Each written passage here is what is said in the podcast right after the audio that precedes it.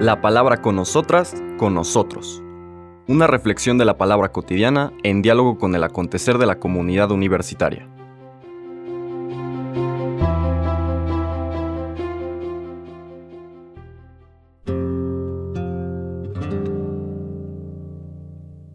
Hola, buenos días. Bienvenidas, bienvenidos a la palabra con nosotras, con nosotros. Hoy lunes 22 de mayo pasamos ya a la séptima semana de Pascua en la nomenclatura que sigue la liturgia y que es la semana que está entre la fiesta de la Ascensión y la fiesta de Pentecostés. Como veremos, las lecturas de esta semana, tomadas del final de ese gran testamento espiritual del Señor Jesús, capítulos 16 y 17 en este caso, pues nos va llevando al culmen, al clímax de este discurso y sobre todo del proyecto que el Señor Jesús le transmite a su iglesia, que no es otro que el proyecto de Dios. Vamos a leer el día de hoy todavía el capítulo 16, versículos del 29 al 33, el, final de este capítulo dedicado a la presentación del misterio del Espíritu, el Paráclito, que nos acompañará.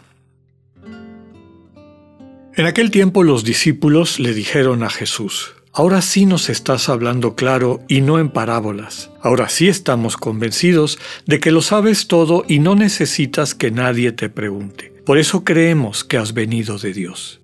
Les contestó Jesús, ¿de veras creen? Pues miren que viene la hora, más aún ya llegó, en que se van a dispersar cada uno por su lado y me dejarán solo. Sin embargo, no estaré solo, porque el Padre está conmigo. Les he dicho estas cosas para que tengan paz en mí. En el mundo tendrán tribulaciones, pero tengan valor, porque yo he vencido al mundo. Palabra del Señor. Redondeando este capítulo 16, que de alguna manera está vinculado, ya comentábamos al 14, 15 y 16, 14, este discurso alrededor de, del amor, la necesidad de crecer en nuestra capacidad de darnos, recibir este mandamiento Recordemos que mandamiento es que Dios pone en nuestras manos, dar en mano, de ahí viene mandamiento. Es esta misión, esta vocación a un amor que aprendemos de Él. Ámense los unos a los otros como yo los he amado.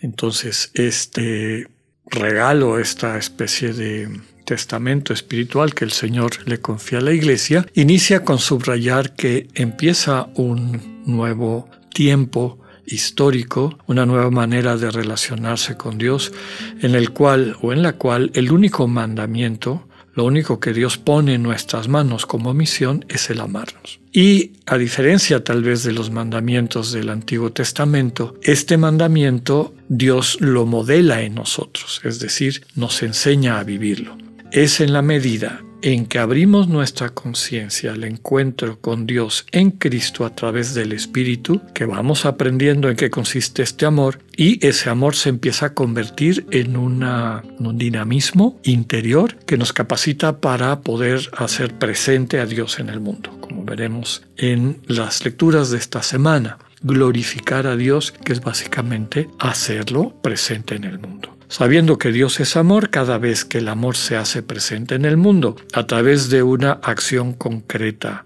de cada una, cada uno, motivada por esa sensibilidad, transmitimos a las personas destinatarias de esa acción de amor esta misma vida de Dios que a su vez hemos recibido del Señor en el Espíritu capítulo 10, 15, eh, perdón, fue todo este concepto de la necesidad de estar vinculados al Señor con el símbolo de la vid, ¿no? Él es la vid, nosotros los sarmientos, vinculados al Señor, pues podremos dar mucho fruto. Y el capítulo 16, que fue el presentarnos al Espíritu, este paráclito, este que a nuestro lado nos permite expresar de una forma correcta el mensaje con el que Dios salva al mundo, pues nos llevan a este final donde los discípulos, después de haber escuchado todo esto que hemos comentado o resumido, le dicen al Señor, ahora sí nos estás hablando claro. Es decir, ahora sí te entendemos. Va quedando clara en nuestra mente, en nuestra conciencia, quién eres y qué enseñas. Ya no nos sentimos ante un misterio que no, al cual no podemos acceder, simbolizado por esto, ya no nos hablas en parábolas, nos hablas claro, te entendemos. Ya he dicho en otras ocasiones que me gusta más el término comunicación, te has comunicado de tal forma que te entendemos. Y entender es conocer. Te conocemos, sabemos quién eres, sabemos qué mensaje traes, sabemos cómo interactúas con nosotros. Y por eso que estamos sintiendo de esa relación contigo, va creciendo en nuestra conciencia el convencimiento de que eres la sabiduría última, la verdad con mayúscula. Recordemos que así empieza el capítulo 14. Yo soy, yo soy el camino, la verdad y la vida. Tú eres la verdad y la transmites. No hace falta estarte preguntando, de lo que se trata es de abrirnos para recibir de ti, de tu presencia, de la forma como te comunicas y con eso experimentar cómo nuestra vida cambia. Vamos entendiendo quiénes somos, lo mejor de cada una, cada uno y cómo aprender a vivir desde ahí, desde esa gloria. Veremos en los próximos días que es un tema central este de la gloria. Una vez que han dicho eso, termina esta confesión de fe de los discípulos diciendo, creemos que has venido de Dios, por eso creemos, atestiguamos, confiamos que has venido de Dios, nos consta finalmente que has venido de Dios. El Señor les dice, yo creo que esto es muy importante en todo camino espiritual, no caer llamémoslo así, en triunfalismos un poco ingenuos, les dice, miren, todavía les hace falta crecer. Literalmente les dice, lo acabamos de escuchar, ¿de veras creen? Pues miren que viene la hora, más aún ya llegó, en que se van a dispersar cada uno por su lado y me dejarán solo. Desde luego que está haciendo referencia a, esta, a este escándalo de la pasión y muerte del Señor Jesús después de la cual, como nos transmiten los relatos de la resurrección, todos los discípulos quedaron perplejos, tristes, decepcionados, sentían que todo este proyecto al, que le habían apostado tiempo y energía, pues había, se estaba desmoronando. Y fue solo el encuentro con el resucitado el que los rescató de esa sensación y los llevó al encuentro pleno. Encuentro pleno, desde luego simbolizado por la fiesta de la ascensión que acabamos de vivir y por la fiesta de Pentecostés que celebraremos a final de esta semana.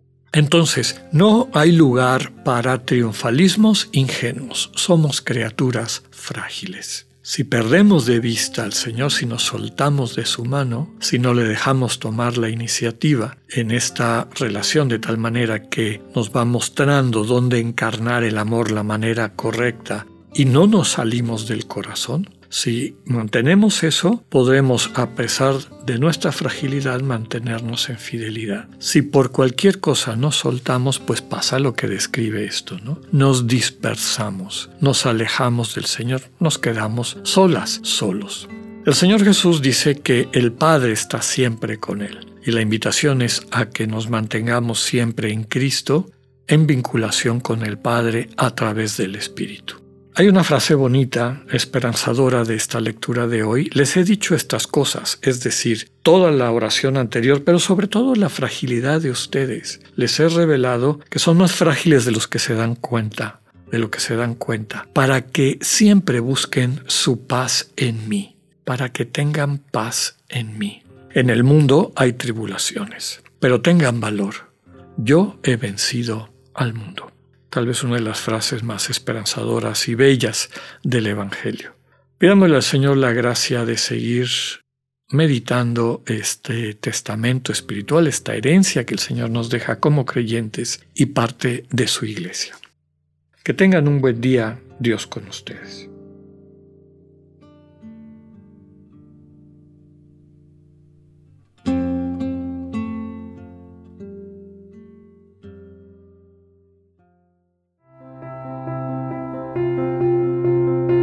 Acabamos de escuchar el mensaje del Padre Alexander Satirka. Escúchalo de lunes a viernes a las 8.45 de la mañana por radioiberoleón.com, a través de nuestra app gratuita para iOS y Android o por Spotify. Esta es una producción de Radio Ibero León en colaboración con el ITESO, Universidad Jesuita de Guadalajara.